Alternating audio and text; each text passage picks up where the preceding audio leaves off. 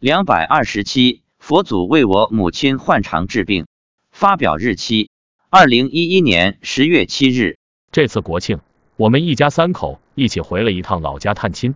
由于要带的东西比较多，所以我决定自己开车回去。全程共八百三十公里，都是我一个人开。中途仅加油和吃午饭，休息了两次。午饭后一直开了四百多公里，四个多小时才到家，中间没再休息。很多人问累不累，我其实一点也不觉得累，就跟在市区开车一样。不知道我长途开车不累的原因，是因为技术熟练，还是因为佛祖的加持？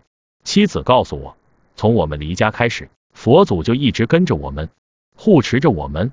我问，佛祖在哪里？是在车上还是在空中？他说，在车内。我问，在车内什么地方？他说，就在你左边。我说，有多大？他说，比你稍微小一点。我们从老家回来的路上，佛祖也是一路护持。直到我们到家才离开。我问，护送我们的佛祖是佛祖的化身吗？妻子说，不是，是西天的佛祖。信不信由你，反正我是信了。我们两次路过宁波，观世音菩萨都出来护佑我们，直到我们离开宁波地界。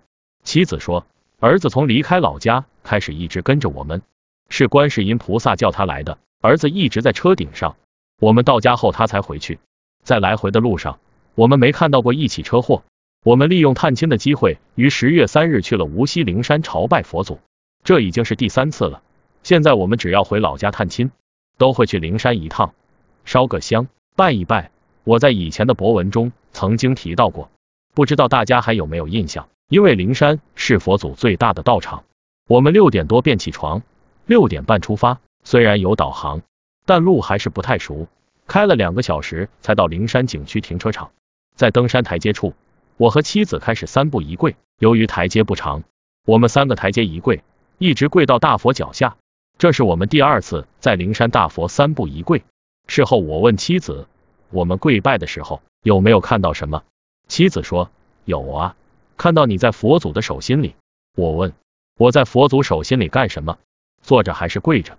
妻子说你在佛祖手心里三步一拜，佛祖手心的法轮在你身上转圈。